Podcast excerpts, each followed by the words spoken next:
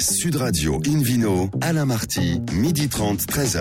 Bonjour à toutes et à tous, ravi de vous retrouver pour ce rendez-vous dominical. Notre émission est en public et délocalisée. Nous sommes au restaurant Bar à Vin Nicolas à Paris, au 31 Place de la Madeleine. Je rappelle que vous écoutez Invino Sud Radio dans la capitale sur 99.9 et que vous pouvez nous retrouver sur notre page Facebook Invino Alain Marty. Aujourd'hui, un menu qui prêche comme d'habitude la consommation modérée et responsable avec l'appellation Mont-Louis, un pari risqué mais possible, celui de se passer du soufre dans la vinification. On en parlera tout à l'heure, l'actualité du whisky et toujours le vidéo quiz pour gagner plein de cadeaux en jouant sur Invino Radio.fm. À mes côtés, un trio exceptionnel. Ils sont tous sympas, beaux comme tout là. Hélène Pio, Philippe Forbach et David Cobold. Bonjour à tous les trois. Bonjour. Bonjour. Alors Hélène, vous qui êtes notamment journaliste au magazine Régal, on va accueillir une jeune femme extra de 25 ans et des brouettes, qui va bientôt arriver à 26. Les brouettes. Elle est formidable. Oui, des brouettes, c'est quelques semaines ou quelques mois, David. C'est de l'argot amical. Hélène Pio, c'est qui alors? Eh bien, écoutez, euh, c'est Ambre Delorme euh, que nous accueillons aujourd'hui du domaine de la Mordorée. Bonjour Ambre. Bonjour. Euh, donc, euh, le domaine de la Mordorée, vous avez euh, vous- la cave est à Tavel. Vos appellations sont en Châteauneuf-du-Pape, Lirac, Côte-du-Rhône, Vin-de-France et Condrieu. Exactement. Et Taval aussi. Hein. Et Tavel également, bien sûr. Et, et Tavel également. Racontez-nous un peu l'histoire du domaine. Donc c'est une entreprise familiale créée en 1986 par mon grand-père et mon papa. C'est vrai que dans la famille, il y a toujours eu euh, des vignerons depuis euh, 1500 et Depuis quelques. 1500 et quelques Oui, on a retrouvé des traces de tout ça du côté de la grand-mère, du Et grand-père. ils sont toujours là. non? Ben, on, on a gardé des parcelles Ah en ouais. fait et après ben, mon grand-père a, dé- a a pas voulu partir forcément dans le vin tout de suite. Donc lui euh, rien à voir. Il était dans le nucléaire. Il fabriquait des Dans le nucléaire Ouais, Mais c'est très castin, ça n'a rien à voir avec... vraiment- Bon. vraiment de loin. Et euh, et puis finalement euh, en 86 donc ils ont démarré avec mon papa tous les deux. Puis après Fabrice donc mon oncle les a rejoints en 99 euh, donc ils sont partis voilà de ces quelques parcelles familiales pour pour après euh, avec des coups de cœur sur certaines parcelles parce qu'en fait on a 38 parcelles sur 8 communes. Donc, c'est vraiment- tout ça, non? C'est compliqué. Surtout que tout est en bio donc c'est vrai que ça fait 50 hectares en, en tout. Et 50 petits bouts, quoi. Ouais, Enfin, c'est un petit peu ça. C'est vrai qu'il y a un endroit où on a 10 hectares sur euh, le, le- le plateau de l'Irak et après ça va être voilà vraiment des 2 hectares, 1 hectare, 0,5, 0,8. Mais ça permet voilà d'avoir aussi une certaine Une typicité, une Hélène diversité. Ça, ça fait pas mal d'heures de tracteur, j'imagine. C'est ça. C'est aussi beaucoup de trajets donc bon. à- On Ça- réfléchit aussi peut-être à. Ça répartit les risques aussi, Oui, notamment par c'est- rapport aux exactement. C'est vrai que ça, c'est Pas mal ou des domaines qui ont vraiment tout leur vignoble tout autour. Oui, c'est ça, euh, quoi. c'est vrai que voilà. Donc c'est. Oui, ça avantage et inconvénients. Hélène Voilà. Alors, euh, ce, ce domaine de la Mordorée, racontez-nous pourquoi la Mordorée Alors, bah, c'est mon grand-père qui était, enfin, qui est toujours chasseur, un petit peu moins maintenant, mais toute sa vie, il a été a beaucoup voyagé et dans le monde de la chasse, la bécasse est un oiseau euh, assez extraordinaire, La bécasse. voilà, qui est très dur à chasser. Donc, euh, pour un chasseur, d'arriver à chasser la bécasse, c'est assez exceptionnel. Donc, c'est très emblématique. Il faut savoir que, enfin, il faut préciser que la Mordorée est l'un des surnoms de la Voilà, bécasse. C'est ça. Et du coup, chaque, euh, chaque nom de cuvée a aussi un, un- un surnom poétique. Donc, il y a la Dame Rousse, qui est généralement la cuvée principale, là où il y a les plus gros volumes. La Reine des Bois, c'est la cuvée haut de gamme, sélection parcellaire. Enfin, voilà, vraiment supérieure. Et puis après, on a la Plume du Peintre. Ça, c'était pour des cuvées exceptionnelles. Il y en a eu deux en Châteauneuf 2003-2005.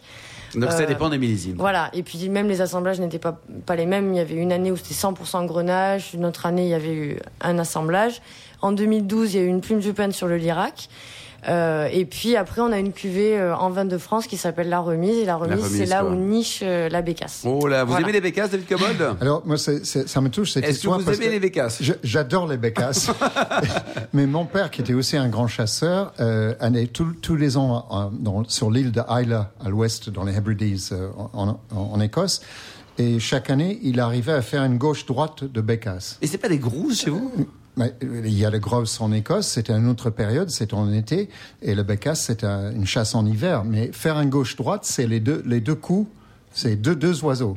Chapeau, le papy. et hein. chaque année. Ah oui. Et, à l'époque, ils ont tué 300 par, par jour en marchant euh, à 12 fusils. Un 12 fusils. Ouais. Voilà, voilà. C'est donc de leur faute s'il n'y a plus une seule bécasse dans ce coin-là. Ouais, non, c'est Oh, la faute de Cobalt. encore dans cette. Allez, allons-y, Hélène. Donc, moi, moi, j'aime beaucoup la bécasse. Voilà. Euh, tous euh, vos domaines sont en bio. Euh, Excepté Condrieux, où c'est une toute petite parcelle et c'est en métayage. Donc euh, le cahier des charges impose que nous ayons quelqu'un sur place euh, qui s'occupe de, de- de la vigne, mais on, on y va régulièrement, on est en très bon terme avec eux. Et puis c'est vrai qu'ils sont dans la vallée du Rhône Nord, donc c'est un petit peu plus compliqué aussi de passer en bio. Et vu le, on fait 1000 à 1500 bouteilles par an, c'est vraiment euh, euh, pour notre clientèle particulière ou pour certains pros pour leur faire plaisir, mais pas pas à commercialiser quoi. C'est Vous regardez aussi du côté de la biodynamie ou pas? On est, euh, on est en train d'y penser, on en parle. Et Si vous voulez un conseil, David Cobol peut vous aider en matière de biodynamie. Voilà, J'adore. Il a un avis sur le É- sujet. é- éviter. c'est- Oui, après, bon, déjà, on, on a quand même une démarche, je veux dire, euh, rien qu'au niveau des mises en bouteille. Naturellement plus naturel. Oui, voilà. Après, c'est vrai qu'on on suit quand même euh, le calendrier lunaire. Il y a pas mal de choses dans ce sens-là, mais aujourd'hui, on se dit pas biodynamique. On est en train d'en parler, on y réfléchit. Peut-être pas avoir la certification, mais avoir certaines démarches, pourquoi pas. Donc euh, bon, là, ça fait que deux ans que nous sommes là avec ma maman, oui, donc euh, donc il y a eu une- le début d'une aventure. pas mal de choses au départ à mettre en place, et même pour nous, euh, on est arrivé un Et vous aimez ce métier ou pas alors? C'est vrai que c'est un métier passionnant. Moi, bah, quand je, voilà, j'ai quand même pas mal voyagé. Et c'est vrai qu'à chaque fois que je rentrais, bah, je, quand même, je travaillais au domaine, donc j'étais les petites mains, mais moi, les mises en bouteille, aller travailler dans les vignes, euh, voilà, un petit peu aller faire l'arrosage, les vendanges, tout ça. Donc, c'est vrai que déjà le travail de base, je le connaissais. Et puis quand, quand on se met à faire des salons, à rencontrer les gens, tout ça, euh, c'est tellement agréable euh, d'avoir ces retours où ces gens sont passionnés, vous parlent comme si c'était une œuvre d'art. Donc du coup, Ça donne envie, quoi. Ça donne envie, ouais. oui, voilà. C'est sûr que c'est c'est plus facile. La nouveauté 2018, c'est une société de négoce. Oui. Maison La Mort Dorée. Voilà. Alors c'est cette année que, ben là, début de l'année, on, on, on l'a créé avec ma maman. Euh, C'était quand même une idée au départ qui était partie. Mon père avait voulu créer une société de négoce. euh, vers 2006-2007 et puis bon après il y a eu la conversion dans le dans le bio tout ça donc il a un peu laissé et puis bon Et là, le vous recommencez quoi. Ouais. Et ben là, oui, on a décidé. Bon, lui, c'était vraiment sur le vin. Nous, là, on va commercialiser une cuvée en Côte du Rhône avec quelqu'un qu'on connaît, qui travaille en bio. C'est vrai que le bio pour nous c'est super important.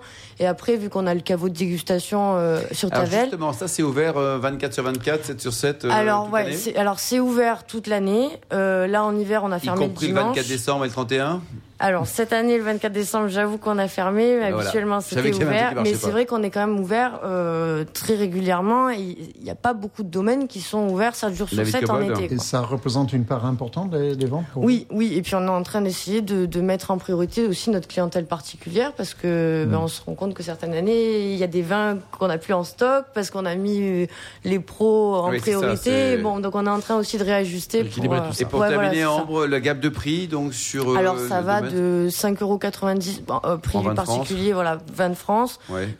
Tavel entre 12 et 15, l'Irak 16, et puis après on passe sur le Châteauneuf. On a deux cuvées en Châteauneuf, une à 30 euros, une à 45. Donc voilà, on va dire de Voilà. 5 à 40 De euros. 5 à 45, 45 euros. Voilà. Merci beaucoup Hélène et Ambre, vous êtes super. Vino Sud Radio retrouve Philippe Forbach, propriétaire du restaurant Le Bistrot du Sommelier à Paris, boulevard Haussmann, pour une découverte, euh, on remonte là, hein, de l'appellation Mont-Louis. On quitte le Rhône, on va vers la Loire. Ouais. On pourrait aussi aller du côté de Font-Romeu, mais en l'occurrence, on va vers la Loire. En l'occurrence, exactement. Deux grands fleuves quand même. Deux, deux très grands fleuves qui ont donné naissance, bon, avec les fleuves de Gironde et la Dordogne également. hein. Mais il y a, C'est la Loire la plus longue, je crois. C'est la Loire la plus longue, exactement, depuis le Mont-Herbier-des-Joncs jusqu'à son embouchure du côté de Nantes. Et là, c'est dans la partie de la Touraine, près de la ville de Tours, à l'est de Tours, effectivement, que se situe ce vignoble, qui est situé sur la rive gauche de la Loire, face à un autre vignoble dont j'ai parlé il y a quelques temps, qui s'appelle le Vouvray. Alors, c'est, c'est, c'est, c'est, c'est plus petit en termes de surface, Mont-Louis, par rapport, à, par rapport au Vouvray, qui est un vignoble beaucoup plus grand.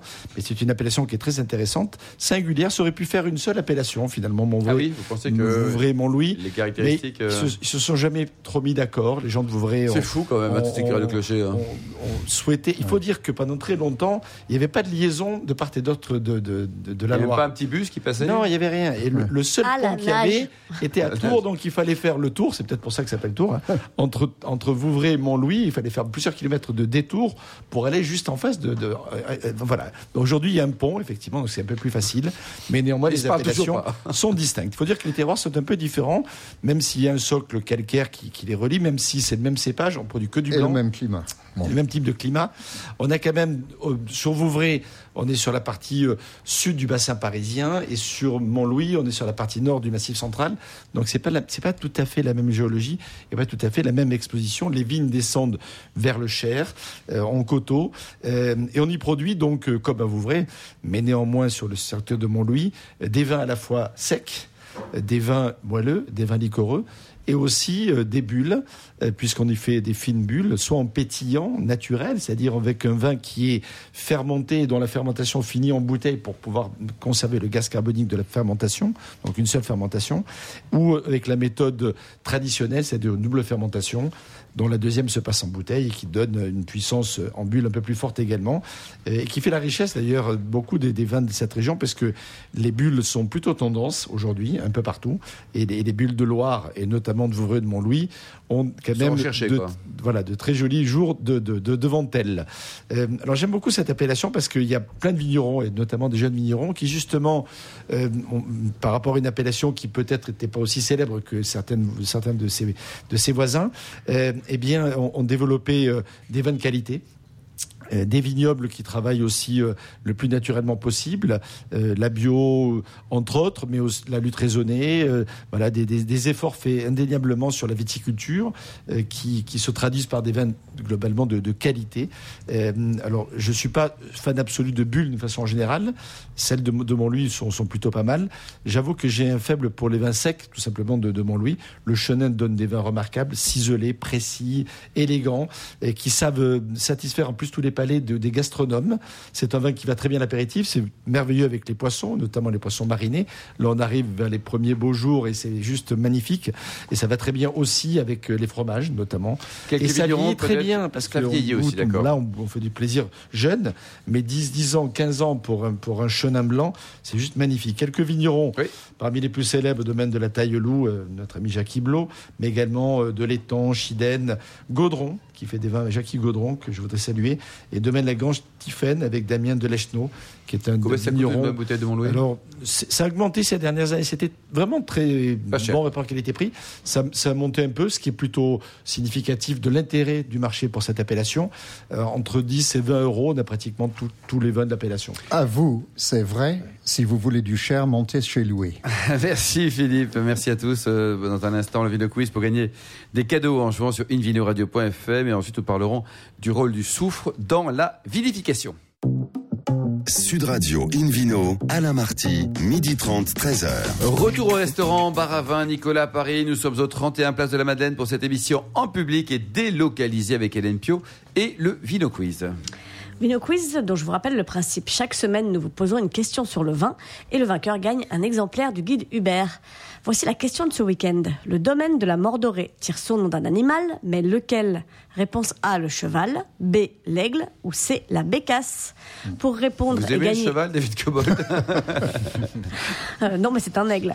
Pour répondre et gagner un exemplaire du guide Hubert, rendez-vous toute la semaine sur le site invinoradio.fm, rubrique Vino Quiz. Et le gagnant sera tiré au sort parmi les bonnes réponses. Merci beaucoup, Hélène Pio. Invino Sud Radio retrouve justement David Cobold, le cofondateur de l'Académie de vin de Paris, pour nous parler du, soufre. C'est un sujet polémique, ça, le soufre. Hein oui, oui et non, mais il faut, faut quand même s'entendre sur ce dont on parle.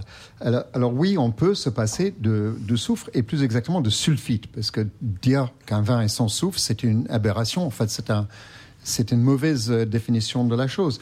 Euh, on peut s'en passer, euh, mais ça nécessite à la fois une très bonne maîtrise technique et une hygiène impeccable, ce qui n'est pas toujours le cas, et aussi bien à la vigne couchée. Euh, ce n'est peut-être pas recommandé pour tous les types de vins et il y a de nombreux inconvénients ou risques, mais c'est possible. Alors, de quoi parle-t-on? Euh, Quelle est l'utilité dans la vinification des sulfites? On ne devrait pas parler du soufre, parce que le soufre, c'est un des éléments euh, chimiques de base de la Terre. ce qu'on utilise dans la vinification, ce sont des sulfites. dans, sous différentes formes. Ça peut être en forme gazeuse, en forme liquide et en forme solide. Euh, le SO2 est la définition du, sulfite sur le plan euh, chimique. Euh, donc le terme vin sans soufre est, une erreur. Vin sans sulfite rajouté, Ça, c'est correct. Euh, D'autant plus que dans la vinification, dans la fermentation plus exactement, des petites quantités de sulfite sont toujours produites. Donc un vin sans sulfite n'existe pas. D'accord. Bon, ça c'est bien de préciser, David, parce qu'il y a Oui, parfois des clichés. voilà. là, il y a- et puis les gens disent sans soufre. Ben, sans soufre, c'est dou- doublement erroné. D'abord, il y en a, et ensuite, ce sont pas, des- c'est pas du soufre pur, ce sont des sulfites. C'est du, du dioxyde de, sou- de sulfure. Alors, euh, Qu'est-ce qui se passe Alors, euh, à quoi sert d'abord le, le, le- les sulfites le, le sulfite a plusieurs propriétés. C'est un anti-enzymique. Ça, ça empêche donc la, ça peut empêcher la fermentation, ça peut tuer des micro-organismes comme des levures par exemple. Ça permet de sélectionner certaines levures et pas d'autres qui sont plus résistantes. C'est un antioxydant puissant. Et on le trouve dans beaucoup d'aliments. D'ailleurs, c'est pas que dans le vin, mais dans beaucoup de boissons, euh, des jus de fruits qui sont conservés en supermarché euh, ont du soufre, des sulfites plus exactement rajoutés. Beaucoup de fruits secs, euh, les- l'abricot sec par exemple, a énormément de sulfite. Et vous pouvez le reconnaître sur des, des paquets de- d'alimentation. Si vous voyez du E220 ou du E228, Pas bon, ça. il s'agit de sulfite. Non, c'est pas que C'est pas bon. ça. Ici, C'est des sulfites. voilà. euh, c'est pas que c'est pas bon. Euh, tout dépend du dosage et de la personne qui, qui mange ou qui boit. Il y a des gens qui sont plus ou moins sensibles aux sulfites. Euh, il y a des gens Vous, qui vous l'êtes, sont David, ou pas? Comment? Vous l'êtes, vous, à titre personnel? Je suis certaines doses et pas d'autres. On a chacun des seuils de perception et de gêne. Ça dépend de la euh, forme aussi, peut-être, et des jours. Quoi. C'est- Oui, et puis face à différentes substances. Donc, euh, moi, je peux avoir mal à la tête si je bois trop de vin euh, ayant trop de soufre. Mais Ouais, quelle est la bonne et, et vous, dose Hélène, vous êtes sensible ou J'ai pas l'impression, j'ai pas noté Non. Particulièrement. non. Et vous, Philippe. Forbach Ah, si, s'il y en a, s'il y en a un peu trop, Ouais, quoi, franchement, c'est- ouais. euh, C'est une question de quantité. c'est- Alors, ce qu'on peut c'est gênant. constater, c'est que d'abord, euh, c'est- cette affaire est réglementée, donc les sulfites peuvent être ajoutés. euh, on, on rajoute du soufre dans la vigne déjà, hein, parce que c'est un des produits autorisés en agriculture bio, biodynamique d'ailleurs, euh, et, encore plus dans l'agriculture normale pour traiter contre les maladies cryptogamiques. Ensuite, on va l'utiliser sur toute la chaîne de la vinification, à partir de la réception des vendanges et jusqu'à la mise en bouteille, souvent euh, aux, aux deux extrémités et parfois un peu au milieu aussi. Alors, euh, les doses sont réglementées. Pour vous donner un exemple sur les vins rouges, 150 mg par litre dans l'Union européenne pour un vin rouge, 100 mg par litre pour la vinification en bio, en vin bio, et 70 mg par litre dans la certification Déméter, qui est un des deux organismes certifiants pour le biodynamie. Euh, ceux qui vont le plus loin, ce sont les Américains en USDA organique. Euh, c'est des traces à l'état de traces uniquement, donc c'est très très faible. Alors voilà, le, le- le soufre a beaucoup d'avantages. Donc, il protège le vin, il, il- il- tue des, des mauvais organismes euh, et, et ça nettoie aussi les, les vaisseaux vinaires. Par exemple, pour nettoyer une barrique, on utilise la mèche soufrée. Ensuite, tout ça s'évapore. Alors, ce qu'il faut ça comprendre, qu'est née d'ailleurs l'idée d'utiliser du c'était l'origine parce qu'on se rendait compte que la, la barrique, euh, quand il n'était pas utilisé, il y avait des microbes qui se mettaient dedans et ça tournait, cas, ça ça tournait au de- vinaigre. Ça tournait au vinaigre ou à autre chose. Alors, euh, comment s'en passer? Le pourquoi est plus facile que le comment. Euh, le, pourquoi, c'est évidemment pour les gens qui sont allergiques au soufre, ou aussi parce qu'on veut peut-être exprimer davantage de fruits dans le vin. Il est vrai que des doses trop importantes de soufre a tendance à tasser le vin, à tasser le, euh, donner un, aspect un peu dur en fin de palais. Euh, je le constate avec des vins trop soufrés, ça peut donner aussi une impression de fourrure sur la langue. Quand il y a vraiment trop de soufre, vous le sentez comme ça, pas seulement au nez. Euh, donc, si on est très méticuleux techniquement, je pense à des gens comme Henri Marinet qui fait une cuvée magnifique sans soufre à Touraine depuis des années. Et il m'a fait la preuve récemment que ce vin peut durer parce que j'ai goûté des vieux millésimes qui, qui tiennent ab- C'était admirablement. la combien d'années, David, un vieux Ah millésime bah, C'était un vin qui avait 15 ans. Ah, quand même. Oui, oui, oui. Un Touraine simple, hein, de, de Gamay. Alors, mais il faut une technique absolument impeccable. Et il a dit, pour, il m'a décrit pas le détail de cette technique. D'abord, une hygiène impeccable sur les raisins. Il faut pas un grain de raisin pourri parce que ça va infecter toute la cuve. Et si vous ne l'utilisez pas, si vous n'avez pas un gramme pourri, vous pouvez éventuellement vous passer de soufre avec beaucoup de précautions. Qu'est-ce qu'on va faire? On va d'abord protéger la vigne, euh, protéger la vigne, protéger le raisin ou le mou dès le départ. Alors qu'est-ce qu'on peut utiliser? Eh ben, On peut couvrir toute la vendange par euh, du gaz inerte. Et ça, en revanche, il n'y a pas d'effet. Donc, euh, Euh, là, Et ça protège. Donc, le- ça protège de l'oxygène. Parce que là, c'est le problème, problème c'est l'oxygénation, hein, l'oxydation. Si vous protégez complètement, vous pouvez vous passer à ce stade-là du souffle. Philippe Et éventuellement, pendant la mise en bouteille, il faut être absolument méticuleux. Il faut avoir une hygiène impeccable pendant toute la chaîne de vinification. Parce que s'il y a la moindre bactérie ou une mauvaise levure comme les quoi. c'est fini. Votre vin donc ça veut dire. David, pour synthétiser, c'est que c'est possible, C'est possible. mais il faut Et- faire très attention. il y a de plus en plus d'analyses. Il faut faire très attention et respecter un cahier de charge absolument euh, rigoureux. Irréprochable. Philippe Ce qui est intéressant à de mon dire, c'est quand même il y a de moins en moins de soufre utilisé. Beaucoup moins. c'est vraiment à la Et baisse. bien. Et qu'ensuite, pour les vins rouges, c'est effectivement des doses assez faibles. Pour les vins blancs, on est obligé d'en mettre souvent un petit peu plus. Parce que Et- c'est plus fragile et C'est dans les vins blancs liquoreux qu'on en met le plus finalement. Oui. Donc il faut savoir que c'est pas la même chose. Midi de Sud Radio, on retrouve maintenant Hélène Pio, journaliste euh, magazine Régal, pour nous parler du boisson qui est parfaite pour l'été, le, le whisky. euh, vous n'êtes pas trompé d'émission là? Mais écoutez, non, mais euh, regardez c'est le whisky moment. light. Genre, en ce moment, ça y est, il commence enfin à faire à peu près beau.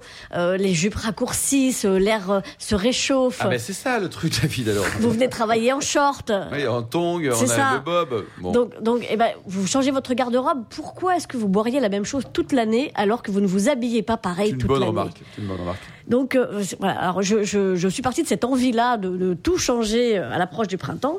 Et puis je me suis rendu compte que j'étais pas la seule à avoir eu cette bonne idée, euh, puisque euh, je suis tombée sur l'excellent livre euh, de Martine Nouet, euh, À table, le whisky du verre à l'assiette, qu'elle avait édité l'an dernier en anglais et que qu'enfin elle vient de traduire en français. Et ça c'est formidable, parce que bon, David Cobol pouvait le lire en anglais, mais nous on était un peu embêtés. Et, et c'est un livre génial qui, sur 160 pages, décline le whisky par saison. Euh, quel whisky boire en automne, en hiver, au printemps, en été, euh, en partant du principe que les saisons ont un goût. Alors pour Martine Noé, le printemps, c'est la saison de l'acide. L'été, la saison du salé. En automne, on aura l'amertume, en hiver, le sucré. Et partant de ce principe-là, et en variant les whiskies, puisque bien sûr, c'est une planète extrêmement vaste, euh, il y a vraiment moyen de s'amuser avec en, tablant sur les single malt écossais, les whiskies irlandais, les whiskies de grain, les bourbons, les whiskies japonais. Il y a vraiment moyen de, faire des choses Euh, alors, euh, à cette saison, comme à toutes les autres, hein, il y a des choses à faire et des choses à ne pas faire. Euh, par exemple, le whisky ne supporte pas l'ail. C'est- son côté vampire. marche pas, ça. Non, je ne sais pas. Ça ne, ça ne fonctionne pas. Vous pouvez essayer n'importe quel, quel, quel whisky avec de l'ail, ça le tue. Bon, Donc, donc ça on note pour le 14 février. même si c'est l'ail du printemps, voilà, on, on- on évite l'ail. Euh, Il y a d'autres choses à ne pas faire. Euh, euh, faire euh, faire euh, flamber, euh, c'est- vraiment une idée schnock de faire flamber euh, au whisky. Euh, ça, ça, ça, ça tue Pourquoi quand même. Bah, surtout euh, les petits légumes de printemps, tout ça, si on les fait flamber au whisky, les pauvres. Oh, les pauvres. Mais ils disparaissent, c'est des bébés, il faut pas leur faire ça. Par contre, vous, vous pouvez les vaporiser délicatement, vous voyez Hey. Euh, juste Du doigté, toujours du doigté. des, des, des petites carottes toutes euh, printanières là, juste avant de les faire euh, retirer au four, vous les vaporisez délicatement de whisky avec votre votre fameux vaporisateur à whisky, celui Mais que vous avez sûr. tout le temps sur vous, sûr. Alain. Une fois, une fois sur deux, parfum whisky, c'est ça. Eh ben Ah, c'est écoutez, ça son parfum particulier. c'est parfait. Euh, les petits champignons de printemps aussi, c'est pareil. Euh, vous, leur, vous leur mettez un tout petit peu de, de whisky vieilli en fût de sherry avec des petites notes boisées. Ça se répond magnifiquement bien. Euh, on peut Sur vraiment. des carottes ou des petits pois? Pas. Là, c'était sur les champignons. Ah, fois-ci. champignons, hein, pardon. Oui, sur il les champignons. oui. Euh, Il y a plein de choses à faire vraiment avec le whisky à cette saison. Je vous fais un menu complet? Ah, allons-y. Allez, on passe à table. Euh, on démarre avec une petite salade de mâche, des, pêches. Bon, là, c'est pas le printemps, ça sera l'été, mais on, y est bientôt. Du magret fumé et vous vous, vaporisez dessus euh, juste au moment de le servir un whisky un petit peu terreux, euh, mais, légèrement. Et puis surtout la vinaigrette. Vous utilisez un vinaigre balsamique parce qu'un un- un vinaigre trop puissant euh, va, nous tuer tout ça. Mais ça, en, en entrée, c'est juste un bonheur. J'en ai plein d'autres des entrées vous proposer. On pourrait imaginer un carpaccio de Saint-Jacques avec des radis croquants citronnés. Avec du whisky. Eh bien oui, avec un petit malt léger, peu ou pas tourbé, euh, un Ardbeg Blasda, un Glenfiddich 12 ans, un Oldmore 12 ans, des choses comme ça. Euh, ou tiens, euh, David parlait de, de petits pois, un velouté de petits pois à la menthe. Il doit adorer ça l'anglais. Ça, c'est très british. Voilà. Le plat du dimanche. Avec un whisky single malt un peu délicat. Mais un- qu'est-ce que c'est mauvais quand même, votre truc là mais non, mais, Mais non, non. pas en velouté au printemps, enfin, avec un aberlour 10 ans ou un aran 10 ans, ça va super fonctionner. Même votre votre salade de carottes râpées que vous en portez Ah bah partout en pique-nique, parlons-en. Voilà. Et qu'est-ce qu'on fait avec la bécasse Ah, La bécasse, cette fois-ci, on l'oublie. C'est pas la saison. C'est pas la saison. Mais votre salade de carottes râpée euh, avec votre petit jus d'orange pour les vitamines, là, si vous y ajoutez des raisins secs qui ont mariné dans un whisky, genre un Highland Park 12 ans ou un Maker's Mark, ça va être fabuleux. On continue, on continue le Et pour terminer, oui, le dernier plat. Ah bah non, euh, j'ai j'ai des desserts. Un après. dessert. J'ai un, Un poulet, dessert, un dessert. poulet citron estragon avec une sauce crème au bushmill, ça peut être génial. C'est pas un et en dessert, dessert, et en dessert, un crumble à la, rib- à la rhubarbe avec un Jameson 18 ans au Four Roses, euh, dans la dans la petite crème anglaise qui va avec. Ça rappellera à la fois les céréales, les noisettes, ça va être sublime. Et vous retrouvez tout ça dans le livre de Martine Nouet. Donc à table, le whisky du verre à l'assiette. Merci beaucoup, Hélène Pio. Merci également à vous, David Cobold et Philippe Aubrac. Fin de ce numéro d'Invino Sud Radio. Pour en savoir plus, rendez-vous sur le site sudradio.fr, invinoradio.fm ou sur notre page Facebook Invino Alain Marty. On se retrouve samedi prochain à 12h30 pour une nouvelle émission, toujours en public et délocalisée au restaurant Bar à Vin Nicolas, place de la Madeleine à Paris. D'ici là, excellent déjeuner. Restez à l'écoute de Sud Radio et surtout respectez la plus grande démodération.